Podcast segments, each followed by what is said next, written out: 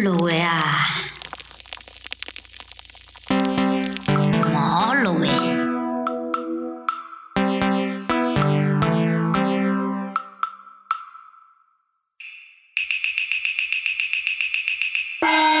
就关路的。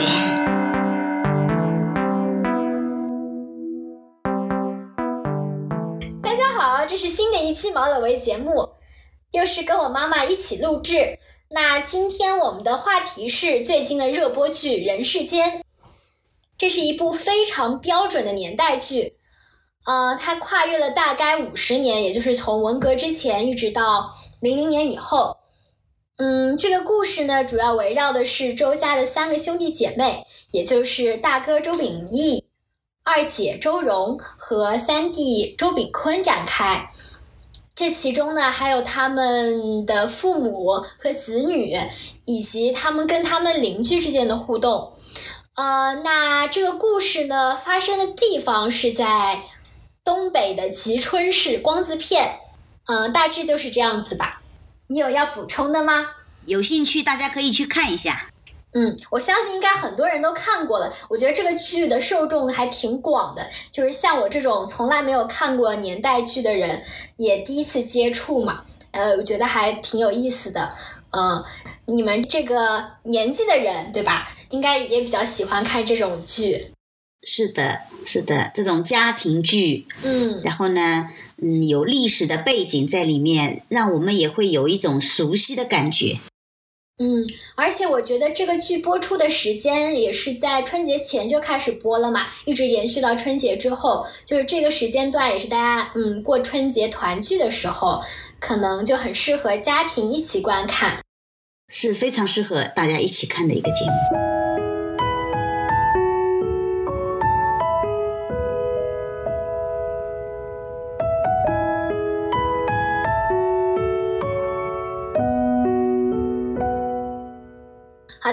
们先来聊一聊，呃，这部剧最初吸引你的是什么地方，或者你为什么想开始看这部剧呢？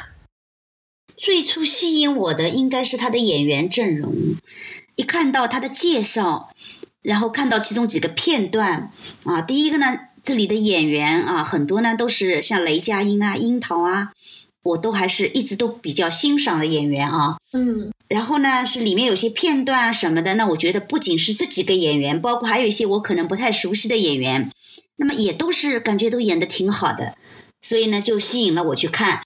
然后呢一看呢，因为我是正月初几以后才开始看的，一看呢这个时候已经上传了十五集，我我用了一个白天一个晚上把十五集全部一口气看完了。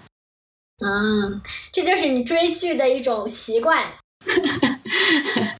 但是呢，到了后来呢，慢慢的，等到我看了二十多集呢，那么那种网上的剧透呢就很多了。呃，那我这里也不透啊，因为万一有些人没看完剧透了，我觉得这是很很不道德的一件事情啊。我就看了某些人的剧透的内容，我就觉得后半节感觉太沉重了啊，所以呢我就不太想看了。所以你上次说我嘛，你说我不喜欢沉重的东西，我确实真的是这么一个人，我喜欢那些温暖的。嗯就是是温暖的这种家庭氛围啊，这种影视剧的一个基调啊，就这这样的比较吸引我。但是呢，等我真的后来啊，我有鼓足勇气去看了，看着看着，我觉得哪怕它有一些沉重的东西啊，它的铺垫啊，这种都还是挺自然的，挺好的。嗯所以我我现在又是每天在看着呢。嗯，好，那我来讲讲我吧。嗯我呢，其实不是这一类年代剧的受众，就是他所描述的这个时代，完全就是在我记忆之前的。他所描述的一些事情，也其实跟我的亲身经历没有什么关系。呃，但是呢，我一开始看呢，是因为呃，它刚好是春节播嘛，这个时候我因为在国外没有办法回家，所以特别想看一个很有烟火气的。嗯，就是家庭团圆的这种氛围的电视剧。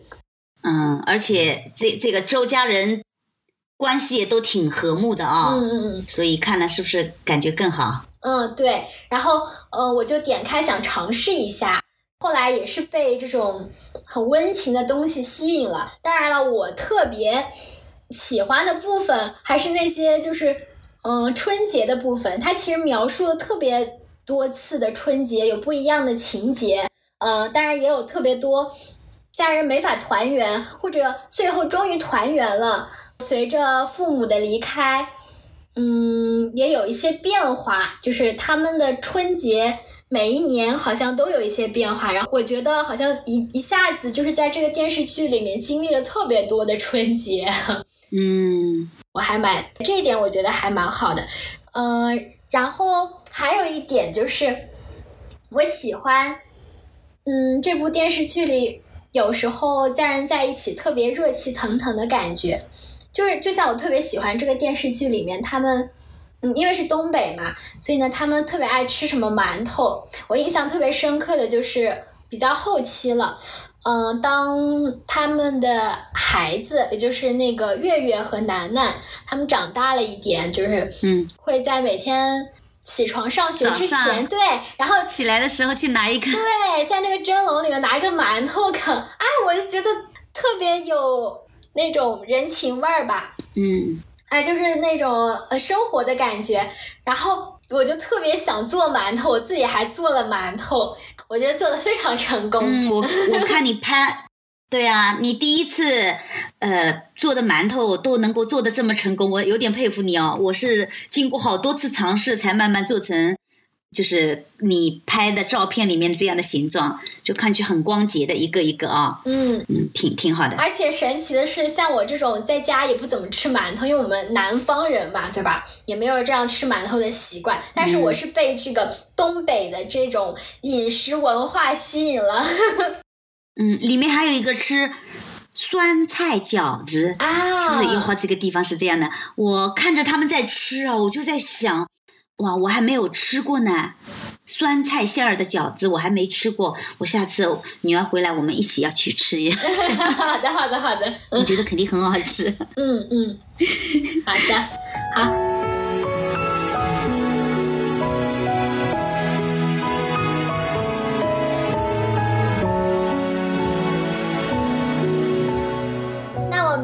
第二部分吧，嗯，第二部分呢是你觉得这部剧看下来最让你觉得有感触的地方是什么，或者会最让你引起共鸣的是什么？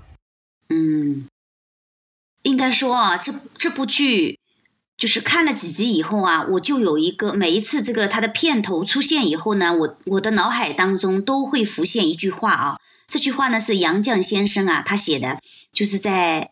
叫什么？咱们仨是吧？是不是有他写的叫我们仨还是咱们仨？啊，我们仨啊，我们仨。嗯，在这里面啊，他有一句话，他说：“岁月静好是片刻，一地鸡毛是日常。”那么后面还还有几句啊，那我也就不说了啊。嗯，我真觉得这个人世间这一部剧啊，真的是非常的体现了这一句话。嗯，那么我呢，自己呢，在日常生活当中也经常开玩笑。我说，即使生活一地鸡毛，我也要过得有诗意。嗯，我真觉得我跟杨绛先生的 这个想法啊，真的是很一致的。嗯，然后我看到周炳坤，呃，尤其是他的生活，那我也真觉得是这样的哦。呃，因为电视剧里嘛，那么就是把很多的矛盾啊、焦点啊都集中到他身上，所以那个，哎呀，这种挫折啊、问题啊特别的多。嗯，哎，但是周炳坤呢，他仍然保持他的善良热情，这么在生活，这个对我的感触是很大的。嗯，还有呢，就是这个电视剧的前半集啊，哦，说错了，前半部分，嗯，每一集呢都有泪点。那么，尤其是看到那个周父去世，然后周母呢握着他的手坐了一晚上，嗯，一起去世了。嗯，我。我开始想到的是又去世了，但是我真想想不能用又去世了这个词，我真是就用了一个一起去世了。我真觉得他们就就是这样一个感情哦，我看到那里哦，真是我哭的稀里哗啦，现在我的鼻子都在冒酸。哦，哎，你知道吗？这个我真这个情节其实是电视剧改的，就是因为《人世间》本来是梁晓声的一部小说吧，呃，但是呢，在小说里面他们不是一起去世的。好像是周父更早一点，但是他们改编了之后，嗯，好像也是就是演周母的那个演员提出来的吧，嗯，然后这我也觉得这个改编的特别好。是的，真的这个地方太感动了，而且啊拍的也不牵强，确实啊在生活当中这样的事情很多的。哦，也是很自然的。嗯嗯，真的，我真是现在说着说着，我眼睛都已经已经是在 酸起来、红起来了。嗯，那么在看这部剧的时候呢，感触最深的啊，第一个呢，那就是周炳坤的善良。嗯，我觉得我也是一个善良的人。嗯，我也一直相信一句话：你一生所有的福气，都是你攒的善良。嗯。我真的一直非常相信这句话，所以我也一直这么去做的。嗯，我记得以前呢，我就有，嗯，那个时候我可能三十岁左右，我就跟一个朋友聊天，我说起啊，我说我这个人很幸运，我身边总有很多就是很好的人。嗯，然后呢，他对我说了一句话，他说，那是因为你是一个好人。那是我第一次有人就跟我说这么一句话啊，啊，我真是。我觉得，嗯，被他一说以后，我自己也是顿悟了。我觉得他说的这句话真的很有道理。嗯，其实人与人之间就是这样的。所以呢，现在啊，这个“好人”这个词就让我想到了周炳坤。周炳坤他因为善良，送老马去医院，还把自己的大衣呢给他盖哦，自己在冬天的时候穿了一件单衣。推着三轮车一路狂奔，送他跑到医院。他的善良和正义呢，打动了老马和老曲两夫妻啊，然后换来了他们的忘年交。嗯，为他的人生呢，就是照亮了他的许多的路。嗯，那么这种善良的人与人之间的这样一种交流和互动，特别温暖。这就是我在看电视，包括看小说书啊之类的，看书的时候。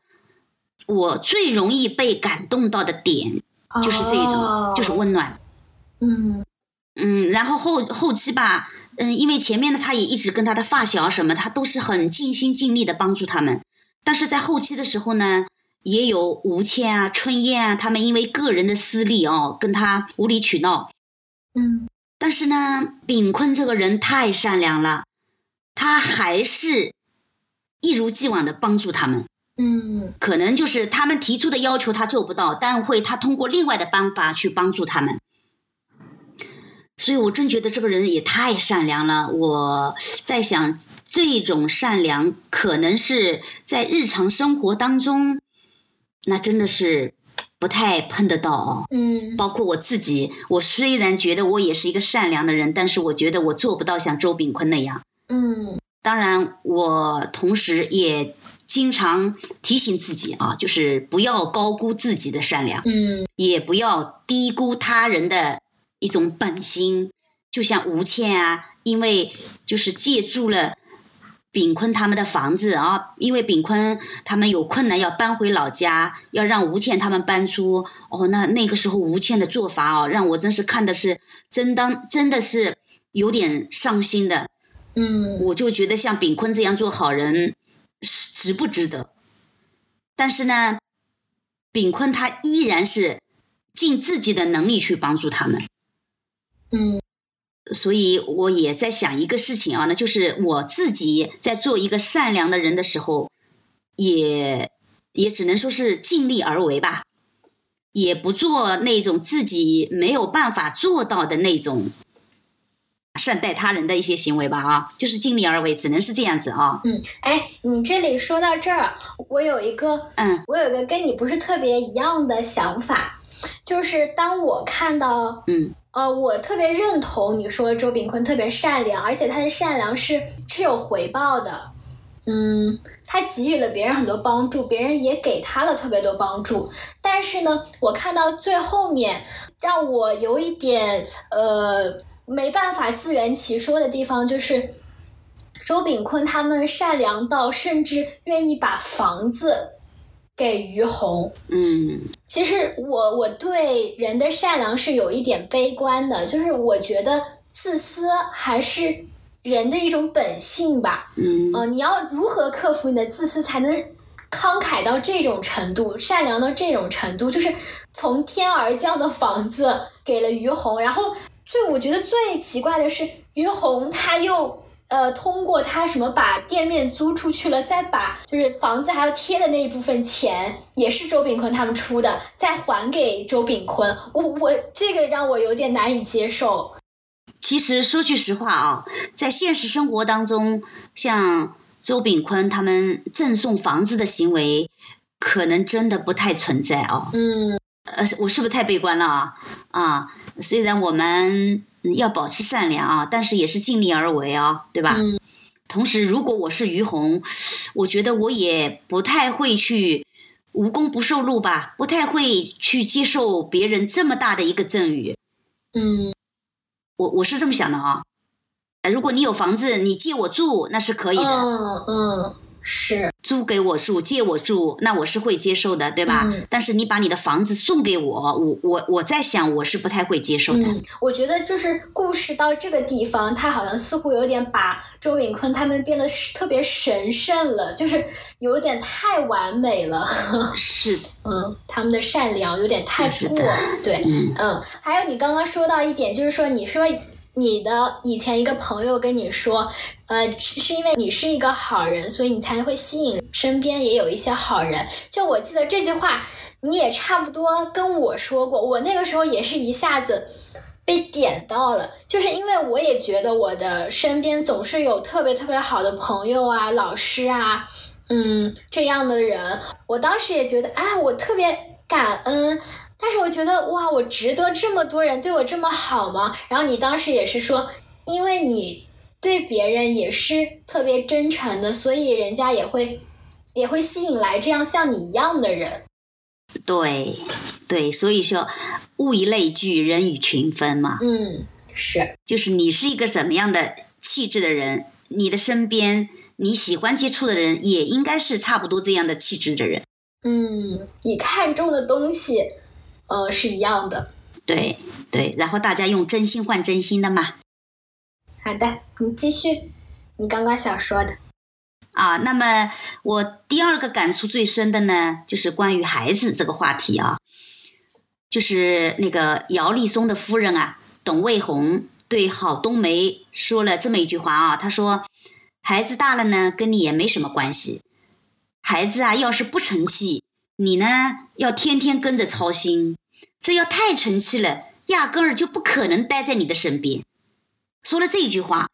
那么现在呢，网络上呢就有一句话很流行，就是平凡的孩子呢是来报恩的，因为平凡的孩子呢，他们大概率啊不会走得太远，所以呢可以常伴父母左右啊，今天陪父母吃饭啦，明天陪父母去散步啦，等等啊，在父母需要的时候呢陪着他，陪着父母慢慢的变老，呃，这个观点呢。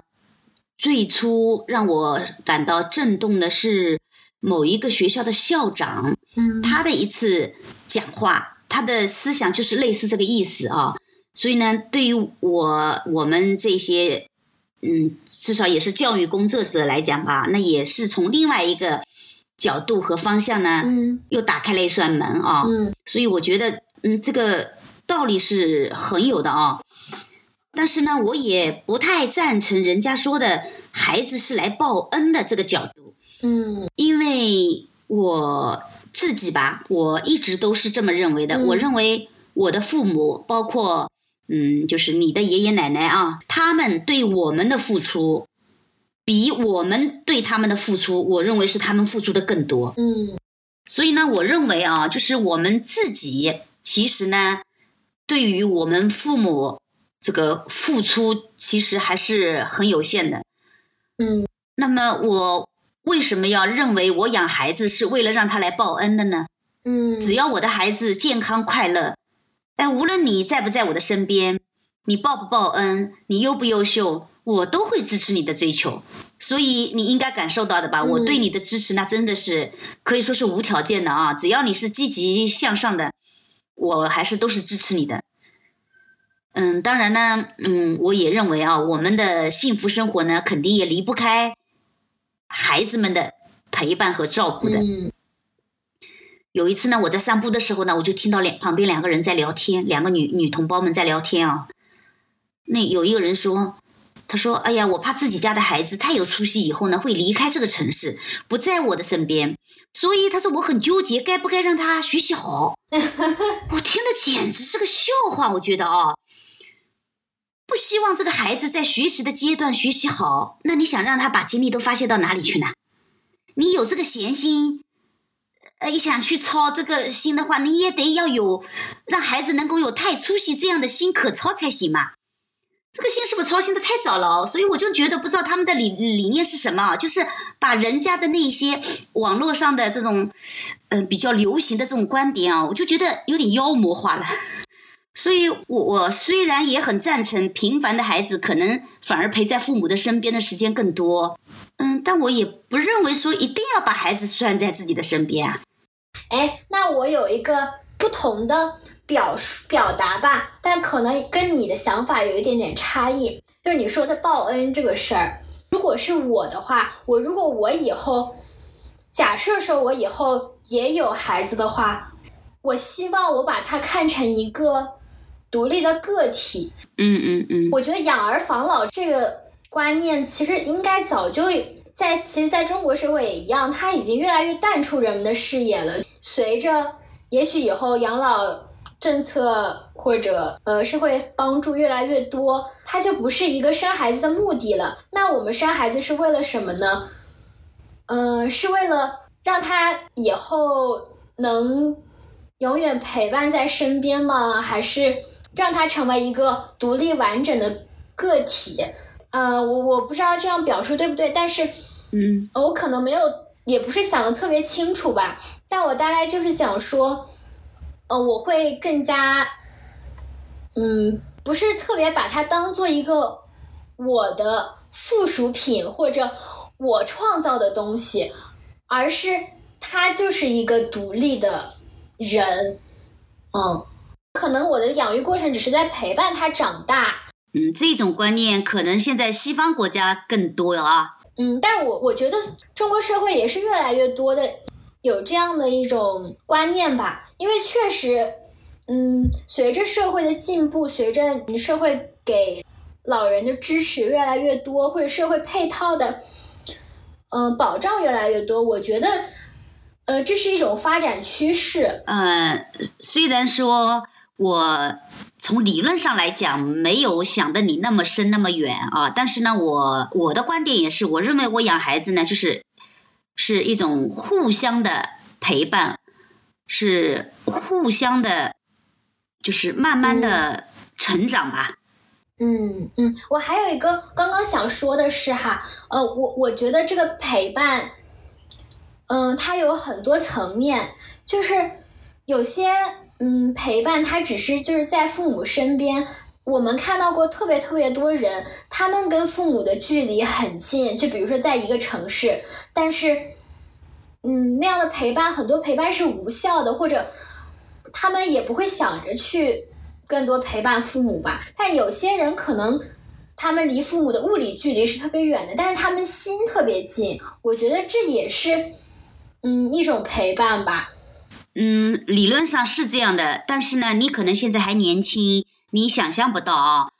嗯，其实呢，当老人年纪大起来以后，他不仅需要孩子们心理上面的贴近，也需要生活上的这个陪伴和照顾的，真的是这么回事情啊，不是我现在在给你加压力啊。这个问题我们可以之后再具体讨论啊，我们可以回到这个电视剧上来，好不好？啊、哦，好的。那我想问你一个问题啊，你觉得周家三兄妹谁过得最幸福？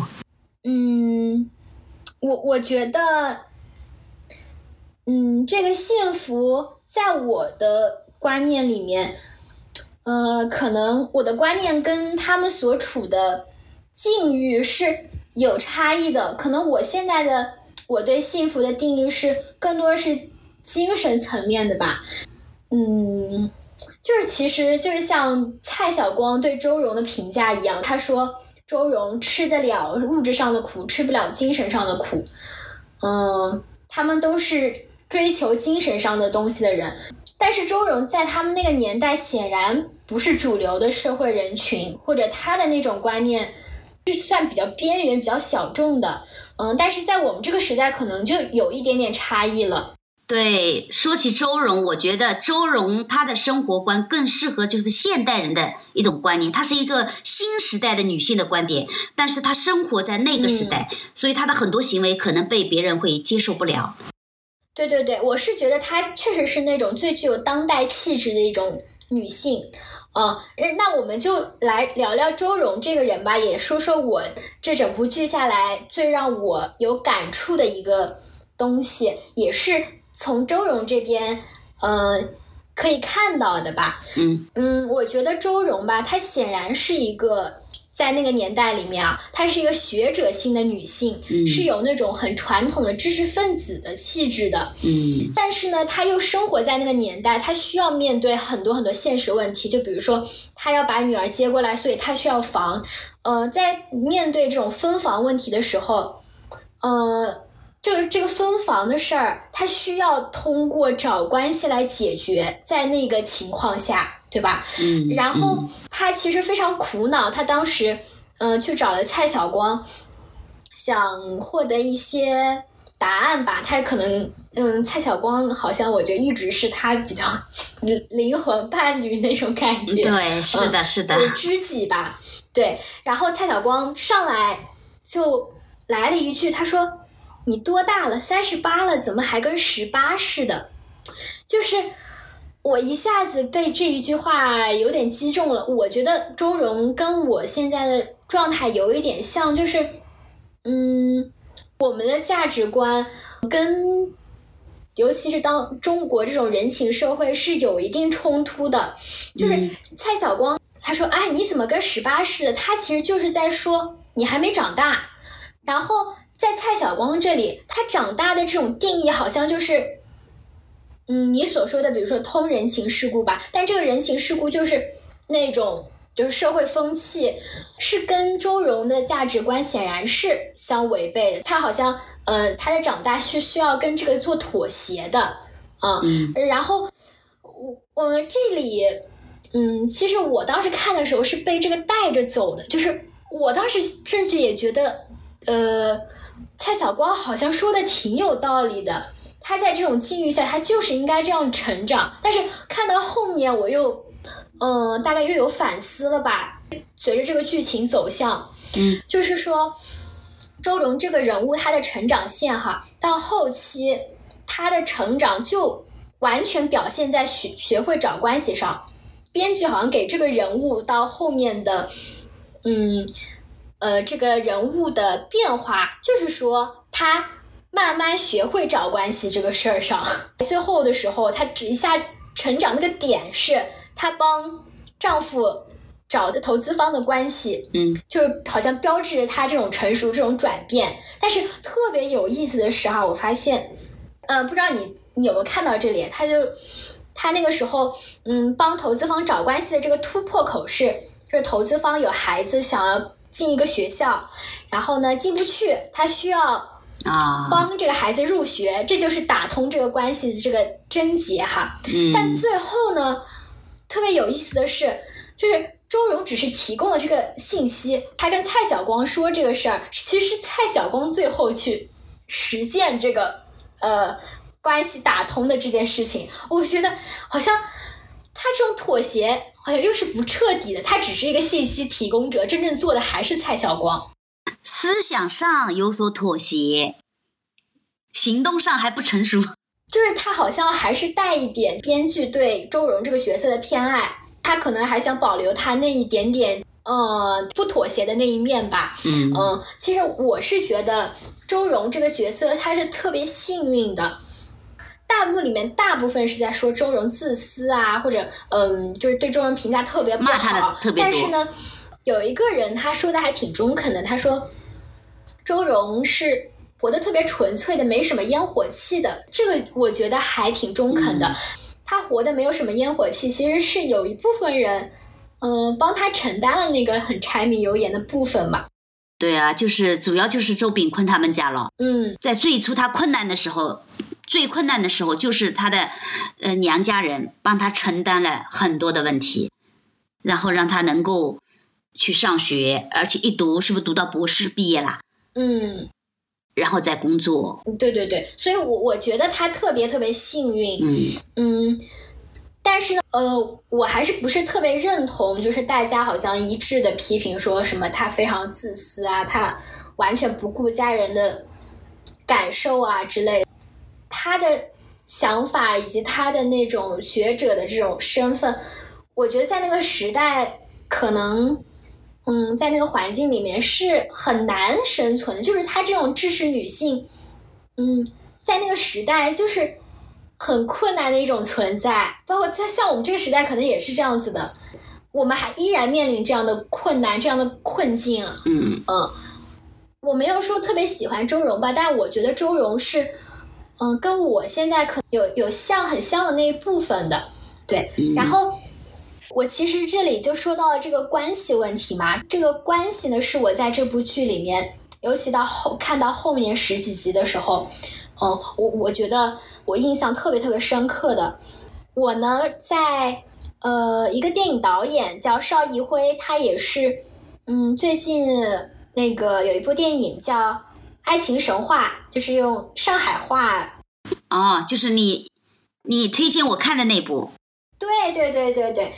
我我想起来了，是不是那个女的叫谁演的？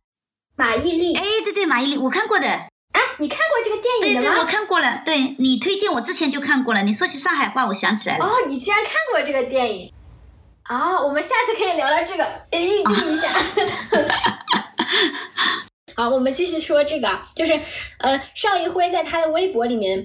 呃，看完这个剧，他的评价是这样子的，就关于这个关系问题哈。他说，剧里所有人都通过找关系来解决问题，市长更多靠战友老大哥解决，政府资金问题是靠在酒桌上喝酒喝酒拼命喝出来的。对方说喝一杯投一百万，然后直到把自己喝到胃穿孔。然后他说。嗯，似乎没有人是不靠喝酒，只靠自己的智慧做成事情的。我看到这个，我觉得跟我后来看这个剧有点不适的感觉是，呃，就是一下点点到了那个点嘛。然后他说，可能大家深信这个人情社会大大小小的事情没有关系，寸步难行。就是他也提到了这种社会现实吧，就中国这种人情社会嘛，嗯，尤其是在。这个电视剧里面讨论的，呃，好像似乎是只有走关系这一条路子，嗯，然后同时我也观察到了，就是这种人情社会还有一个场所就是酒桌，然后恰巧的是周炳坤他后来开一家饭店，好像就承担了这个酒桌文化的 这个 这个天然的一个场域，提供了这么一个场所。看了他这个之后，我自己的感觉是啊，嗯，结合这个电视剧，我发现这部电视剧在嗯不停的用找关系解决问题的同时，他又不断的在粉饰这种找关系的解决方式，就是比如说哈，呃，为周炳坤找关系的那个金金老太太，她不是弥留之际好像。呃，最后嘱托那两个呃官员帮他解决这个周炳坤的问题，还有比如说早点放出来，对，他又是强调这种最后的愿望了这种感觉。然后再比如说周秉义帮于红解决那个住房问题的时候，他又说啊，我们是要鼓励邻里之间互帮互助，好像一切嗯这种关系。他都解释通了，就是都有呃都有理由，然后也都很有正义感。他们是出于正义做了这是这件事情。我后来一想说不对，但这终究还是那些关系。嗯，他从来没有去质疑这件事情本身背后的那些东西。就比如说，嗯嗯。呃，于红那个住房问题，其实是一种比较僵化制度，或者他们不完善的那种制度，还有那种缺乏对人真正的关怀吧，就是他们没有或者没有精力，或者没有想到要对大家近况都进行一些了解。我们在寻求呃，其实过找关系就是我们在寻求一些规则之外的解决方式，但是我们同时又不去不去反思规则本身。嗯，我我是这么想的，这是不是就是人世间想要表达的另外一个角度？在人世间当中有很多这样无奈的事情。你看我们中国人，因为确实存在着很多这样的这样的事情，就有很多事情都是在酒桌上，都是要走关系，嗯啊解决。包括你看那个赶超，就是那个卖鞋子的事情受骗上当，哎，也是周秉义通过他的老战友的这个关系，而不是通过法律这个关系。呃，我我就看的时候我就在想，他这样的一些情节安排是不是有这样的意图在那里？所以会让你们看的就心里就就有点接受不了。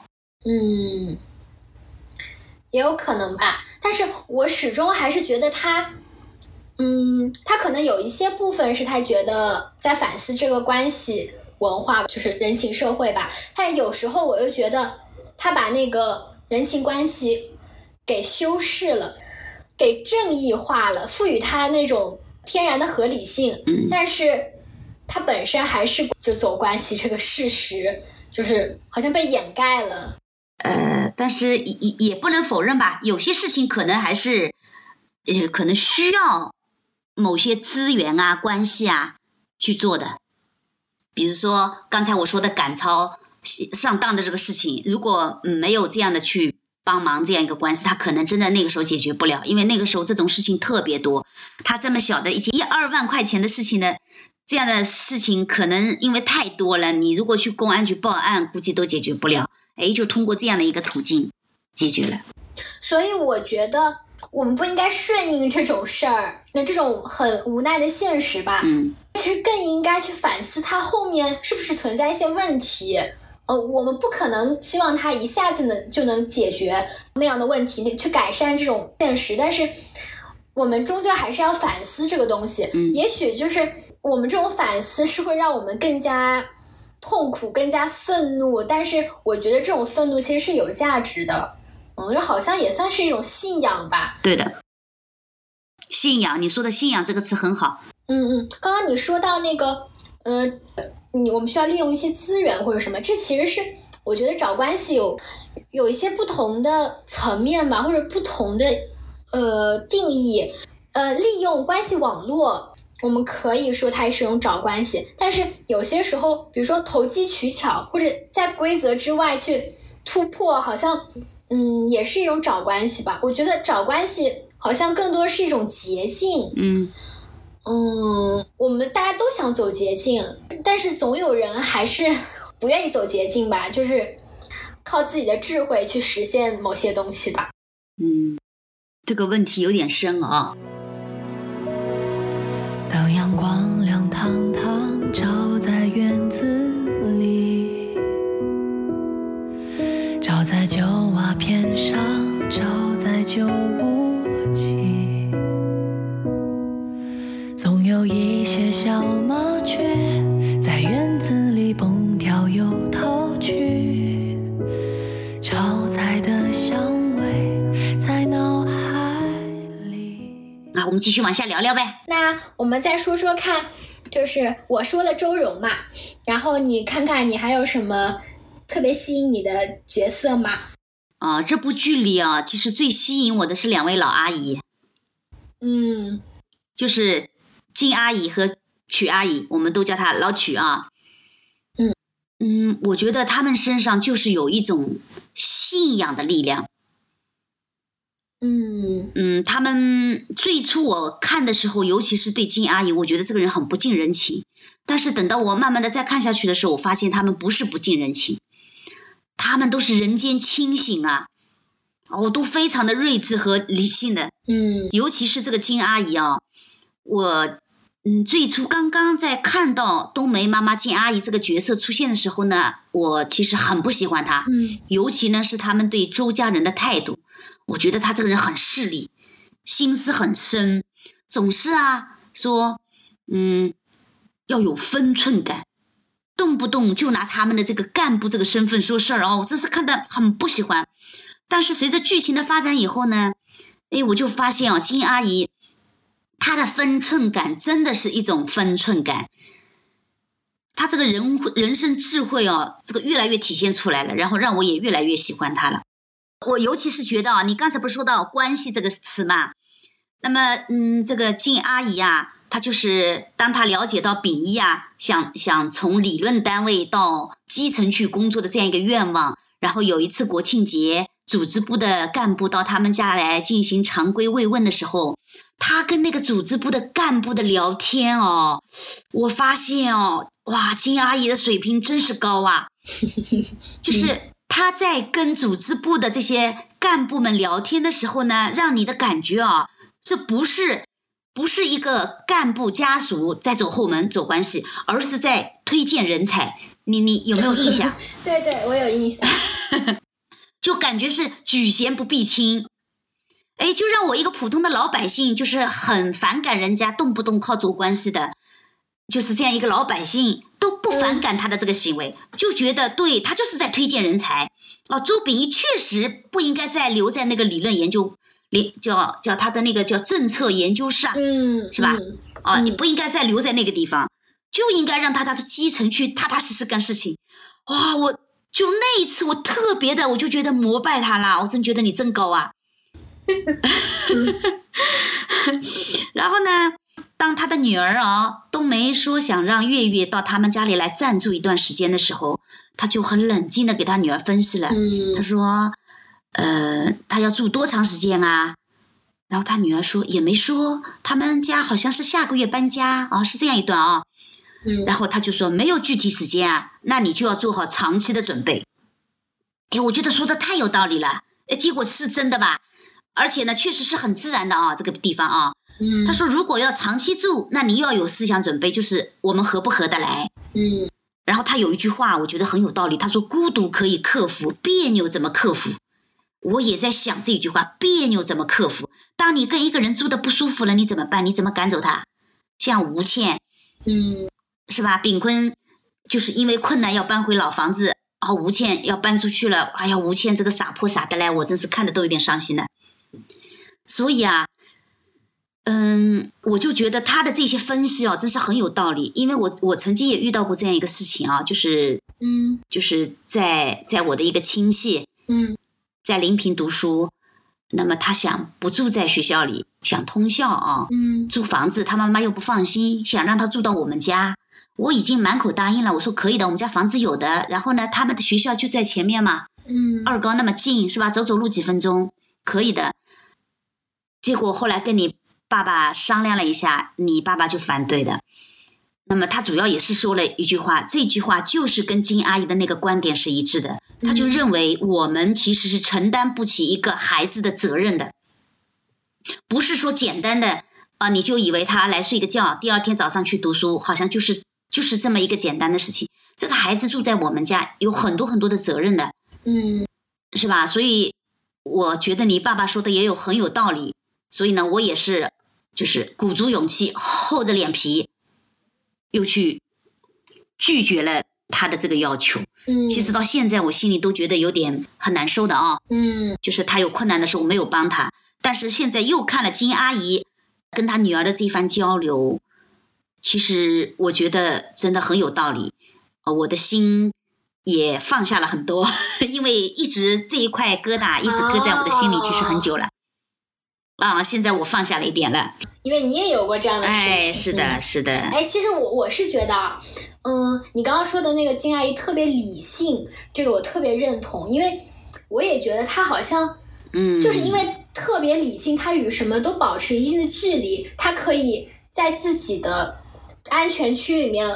生活的特别好，但是他也可能因为这些这样的距离，失去了一些，比如说周炳坤他们那种特别浓厚的情谊吧，他可能会失去。但是呢，他同时，对，他也知道自己要什么。而且呢，你刚才说到他很理性，我就在看他处理秉义的那个绯闻报道那个处理的时候，我也觉得他做的很高明啊。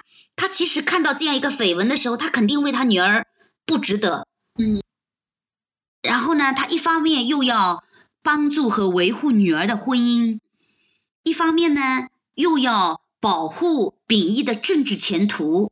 然后他跟秉义聊了以后，我就觉得他的做法很好啊，一方面啊维护了女儿的婚姻，嗯。另外一方面又敲打了秉义，嗯。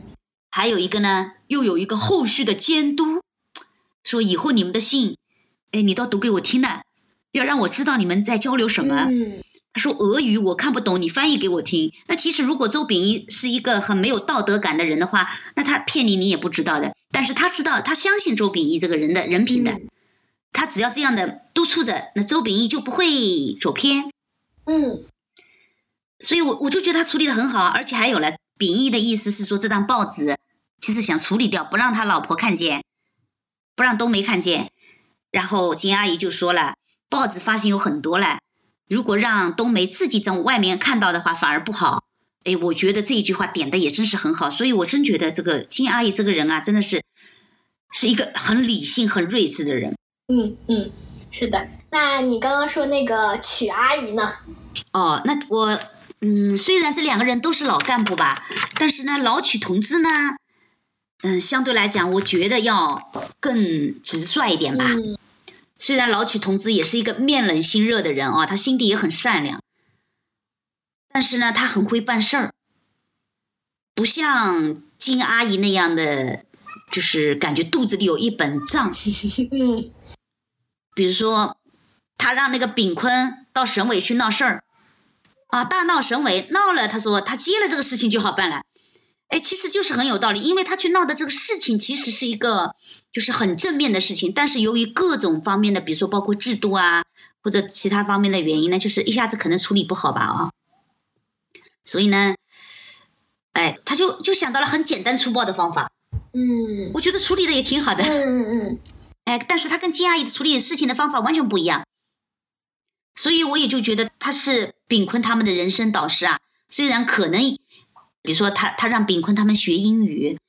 嗯。啊、嗯，炳坤他们其实呃可能对读书就不是炳坤擅长的吧，但是还有另外几个是不是叫嗯向阳啊什么的，啊，他们其实是听进去的啊。就是曲阿姨呢是出于一种好心，但嗯。并不一定完全适合他们啊。呃，所以呢，炳坤他们的成长也还是按照符合自己的性格这么在发展的。而且我印象挺深的，他有一次，嗯，炳坤他们去看他，然后他就问了，哎，你们有没有听英语那个广播啊？然后炳坤他们说他说没有，但是他表示了理解，他说每个人境况都不一样，你不能去苛求一个人。呃，对，嗯嗯哦，我我这个印象还挺深的。嗯嗯，其实这样就很难能可贵的，嗯，对。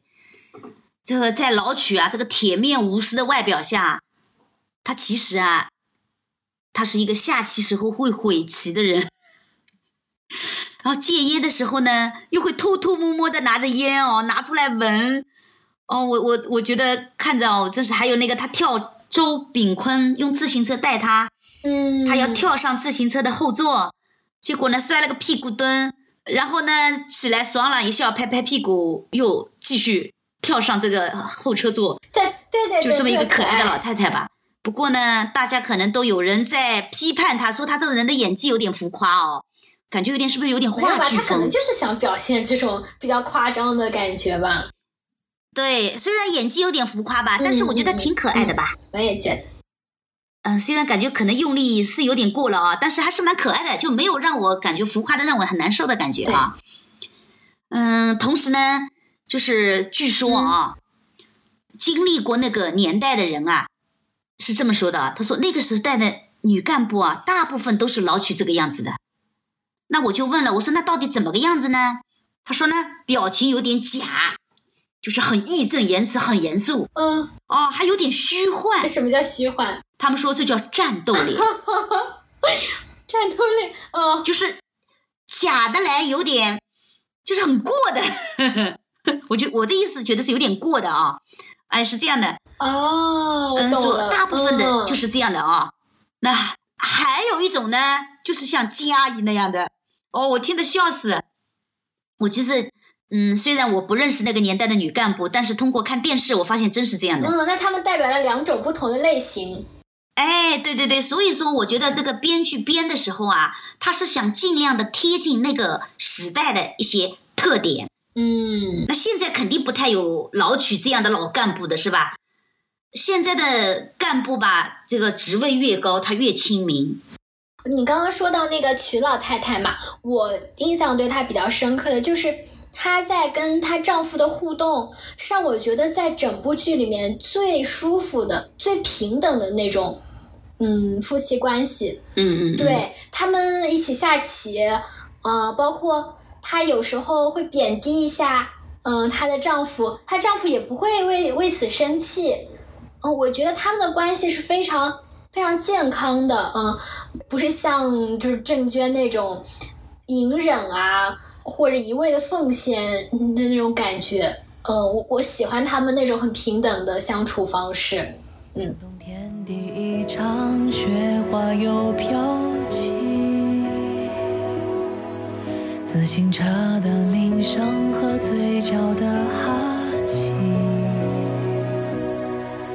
在这下雪的胡同里，曾经一串串脚印，那是红围巾和。那我们最后再聊一聊母女关系，毕竟我们这个是个母女播客节目。嗯、那你来说说看，你大致感觉这几对母女关系是怎么样的？呃，我觉得首先就是周蓉和月月吧，嗯他们这对母女的关系给我的感触就是，你没有陪伴孩子的成长，你错失了孩子的呃成长过程当中很多事情，你这个缺失其实后期你是很难弥补的。同时，我也很疑惑的是，周荣两夫妻啊，那么相对来讲，在那个时候的工资应该也不低吧？嗯单位里没有分给你合适的房子，你为什么不可以外面去租房子呢？嗯嗯嗯，对，他因为跟月月的关系很疏远，所以他很想拉近跟月月的关系，但是呢，由于两个人长期不在一起，缺少沟通交流，就已经没有办法走进一个已经长大的孩子的心里。嗯不，这里我有一点点不太赞同。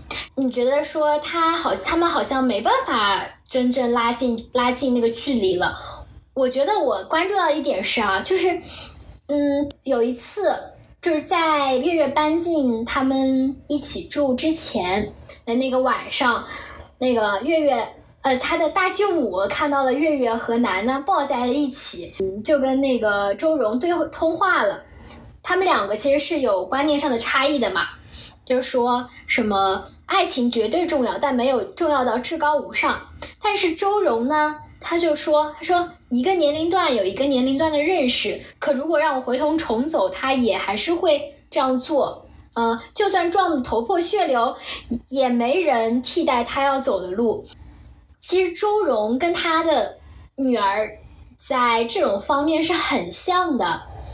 然后呢，他女儿一下子就认识到，他后来搬进去之后，他说：“嗯，月月跟他跟周蓉说说，我发现你更能理解我，也更愿意理解我。他们两个一下子好像这个距离就拉近了一点，不是说就是还心贴心啊，可能还没有到那个程度，但是周蓉通过他对女儿的真正就是女儿心里的那种想法的理解，不是说只是单纯。”陪伴，单纯养孩子，嗯、他还是能够跟女儿建立某一种比较亲密的关系的。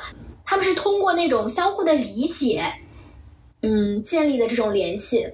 我是这么看的，比如说郑娟和月月，嗯从小一起生活，一起长大，都是郑娟照照顾他，但是他们两个人之间要有精神层面的沟通和交流，那是不太有的是，啊。虽然他从内心还是喜欢啊，接受这个小舅妈的啊，很喜欢，很亲近的，但是呢，他们的这个精神层面的共鸣肯定是不太有的，这个是跟每个人的自己的见识啊、阅历啊都有关系。嗯所以作为周蓉，她本来就是这样一个知识女性，而且她自己就是这么过来的，年轻的时候勇敢的为了追求爱情嗯啊，去去贵州去找那个冯化成，所以嗯她的那一番话，我觉得他其实就是一种本能。嗯，是啊，然后呢，让月月也了解了妈妈的一个精神层面，跟他其实是更容易沟通的嗯，啊，我是这么理解的啊。对对对，好，那我们再再来聊一聊看别的母女关系吧。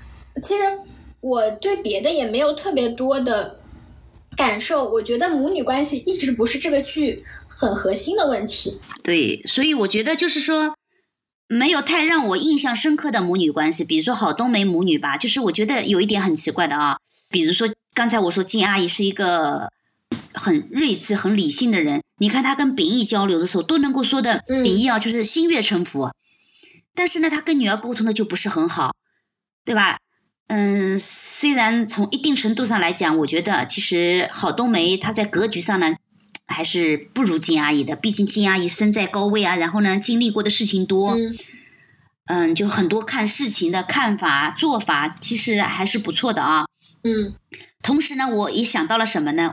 我就觉得，其实有时候最难沟通的就是亲人啊，越是亲近的人，嗯，我也觉得，可能越难沟通。嗯，而且越是亲近的人，没办法用理性去解决了，更多的还是情绪感情。对，对你这句话说的很对。他们俩那个争吵那一段，我也觉得就是那一段，我觉得很精彩，就是全剧最精彩之一吧。我觉得，对，冬梅在这一段里面，她的表现也很，就是说她的表演也很精彩，让我就感觉冬梅很有道理，然后呢，金阿姨也很有道理，我就是这样感觉，所以我就觉得，就是家人之间反而就是更容易，伤害对方，嗯，对，伤害对方。更知道什么是他的痛点。他那一段就是显然冬梅刺到了他母亲的那个痛点。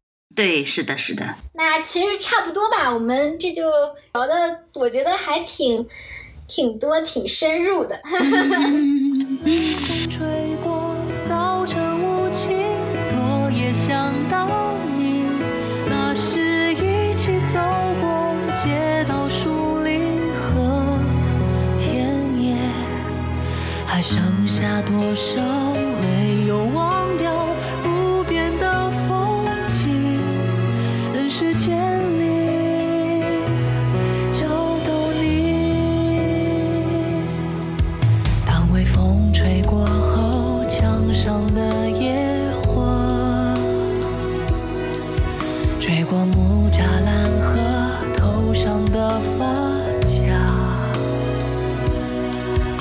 远处孩子放学回家，叽叽又喳喳，处处是